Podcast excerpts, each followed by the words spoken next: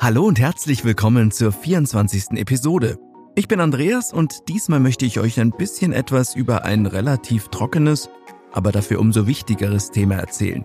Die Rede ist vom Bauvertrag, bei dem es so einige Stolperfallen geben kann und der euch durch aufmerksames Prüfen vor hohen Kosten und Schäden bewahren kann. Daher wünsche ich euch viel Spaß beim Anhören. Ich kann es absolut nachvollziehen, wenn allgemeine Geschäftsbedingungen oder Kaufverträge nicht gerade euer Lieblingsthema sind. Versteckte Klauseln, schwer verständliche Fremdwörter und ein undurchsichtiger Paragraphendschungel. Aber genau deshalb solltet ihr euch ganz genau mit dem Bauvertrag beschäftigen. Schließlich geht es beim Hausbau um eine Menge Geld. Die wahrscheinlich größte Investition eures Lebens. Aber fangen wir ganz von vorne an. Vor dem Start des Bauvorhabens wird in der Regel auf Basis des Angebots ein Bauvertrag abgeschlossen. Dieser Vertrag ist ein sogenannter Werkvertrag, der die Vorschriften des bürgerlichen Gesetzbuchs kurz BGB erfüllen muss. Da jedoch Vertragsfreiheit gilt, kommen für diese komplexen Regelwerke verschiedene Varianten in Frage. Es können also auch andere Vertragsgrundlagen ausgehandelt werden, nämlich ein reiner VOB-Vertrag, der auf der Vergabe- und Vertragsordnung für Bauleistungen basiert. Ein BGB-Vertrag, der sich ausschließlich auf das Werkvertragsrecht im bürgerlichen Gesetzbuch, also dem BGB, beruft. Oder ein Vertrag, der sowohl die BGB als auch die VOB-Regeln berücksichtigt. Die ursprünglich auf öffentliche Bauvorhaben ausgelegte Vertragsordnung für Bauleistungen wird auch für private Bauvorhaben verwendet. Viele Rechtsexperten raten privaten Bauherren sogar ausdrücklich dazu, die VOB als Grundlage des Bauvertrags zu wählen. Das altbewährte Instrument ist allerdings kein Gesetz. Es handelt sich dabei lediglich um allgemeine Geschäftsbedingungen AGB. Diese klären zivilrechtliche Fragen zwischen dem Bauherrn, dem Bauunternehmer und dem Architekten. Doch mittlerweile bietet zum Glück auch das gute alte BGB verbraucherfreundlichere Klauseln. So gilt seit Anfang 2018 das neue Bauvertragsrecht, mit dem das bürgerliche Gesetzbuch erstmals explizit Bauverträge regelt. Die Regelungen beinhalten unter anderem verbindliche Baubeschreibungen und Bauzeiten sowie konkrete Fertigstellungstermine. Außerdem ist hier das Handling mit wichtigen Bau- und Planungsunterlagen festgeschrieben. Das Bauvertragsrecht verpflichtet Baufirmen auch beim schlüsselfertigen Bauen zu einer ordentlichen Baubeschreibung, zu verbindlichen Angaben zur Bauzeit und zur Erstellung und Herausgabe von wichtigen Unterlagen. Unterlagen ist ein gutes Stichwort. Es gibt schließlich eine Reihe davon, die ihr euch vor dem Baubeginn aushändigen lassen solltet. Und zwar erstens Schnitte und Bauantragspläne. Zweitens Statikgutachten. Drittens Bodengutachten. Viertens Entwässerungsantrag. Fünftens Ausführungspläne und Details. Sechstens Wärmeschutznachweis laut ENEV. Siebtens Energiebedarfsausweis laut 13 ENEV. Achtens Berechnungen zur Wohnfläche und zum umbauten Raum. Neuntens Baugenehmigung. Trotz all der Unterlagen lässt sich vom Laien nur schwer beantworten, wie gut ein Bauvertrag die Interessen eines Bauherrn wirklich schützt. Ein Blick auf ein Muster des Bauvertrags lohnt sich für euch, um einen guten Überblick zu bekommen, wie so ein Bauvertrag in der Praxis aussehen kann. Das Muster hilft dabei, bei der Beauftragung keine Lücken entstehen zu lassen, für die es keine bindenden Regelungen gibt. Ein Muster des Bauvertrags gibt es beispielsweise bei den Haus- und Grundvereinen in ganz Deutschland, die diese Vorlage gemeinsam mit dem Zentralverband Deutsches Baugewerbe entwickelt haben. Habt ihr das Muster oder einen echten Bauvertrag für euren Bauvertrag vorliegen, dann nehmt diesen etwas genauer unter die Lupe. Er sollte eine Reihe wichtiger Bestandteile enthalten. Zu den wichtigsten zählen die allgemeinen Geschäftsbedingungen des Anbieters, alle Bau-, Liefer- und Kaufvereinbarungen inklusive Zusatzvereinbarungen, eine detaillierte Leistungs- und Baubeschreibung, ein Protokoll, das alle Sonderwünsche des Bauherrn und alle mündlichen Absprachen erfasst, sowie technische Merkblätter.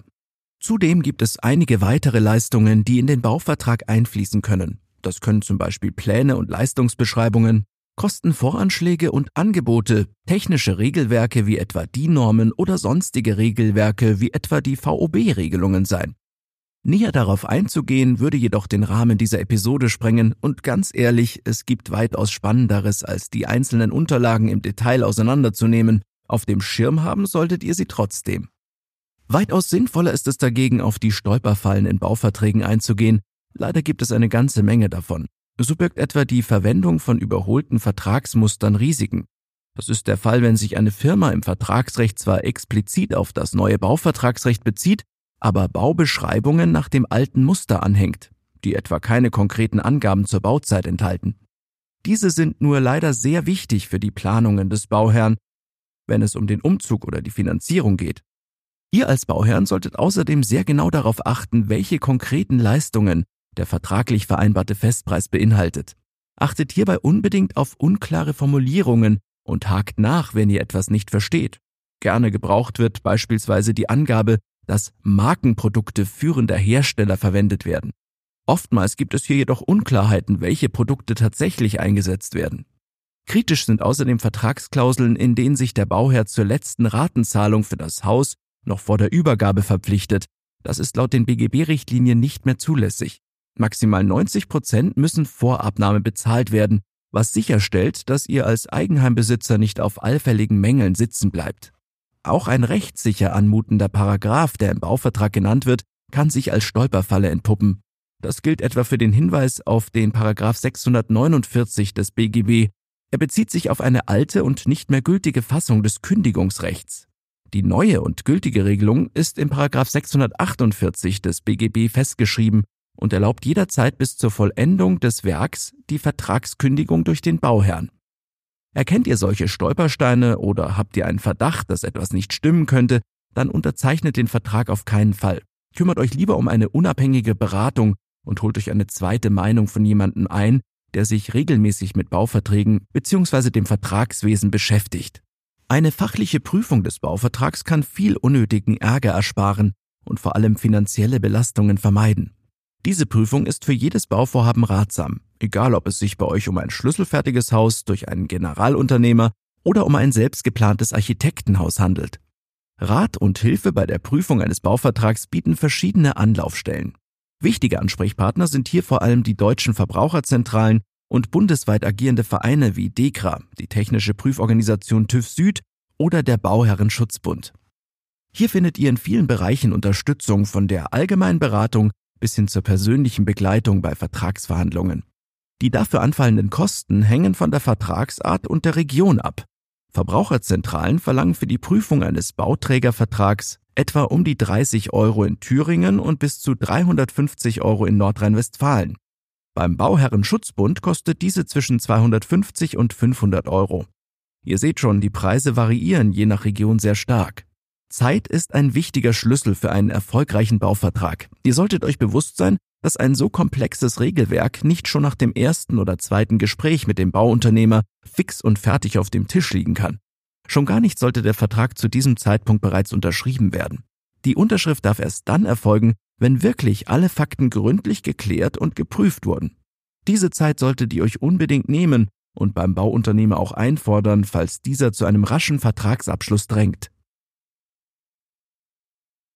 Damit sind wir auch schon wieder am Ende dieser Episode angelangt. Abschließend habe ich noch ein paar Tipps für euch zusammengefasst, die euch dabei helfen, Stolperfallen beim Bauvertrag zu vermeiden.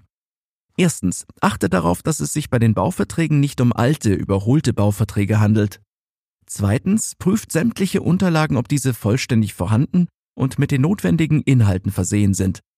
Drittens, gleicht ab, welche konkreten Leistungen der vertraglich vereinbarte Festpreis enthält. Viertens, hakt bei unklaren Formulierungen oder unverständlichen Klauseln nach und lasst euch den Sachverhalt von einem unabhängigen Berater erklären. Fünftens, unterzeichnet den Vertrag erst, wenn keine Fragen mehr offen sind. Habt ihr die eben genannten Tipps zum Abschluss berücksichtigt, dann steht dem Bau eures Traumhauses nichts mehr im Wege. Ich wünsche euch jedenfalls schon jetzt viel Erfolg beim Hausbau und hoffe, dass ihr auch bei den nächsten Episoden wieder mit dabei seid. Diese erscheinen wie immer jeden zweiten Mittwoch. Und wenn ihr noch viele weitere Informationen rund um den Hausbau haben wollt, dann schaut doch einfach mal auf unserer Website unter baumentor.de vorbei. Dort findet ihr jede Menge Informationen und die passenden Links zum Newsletter oder um unsere kostenlose App runterzuladen. Bis zum nächsten Mal und eine gute Zeit, euer Andreas und das gesamte Baumentor-Team.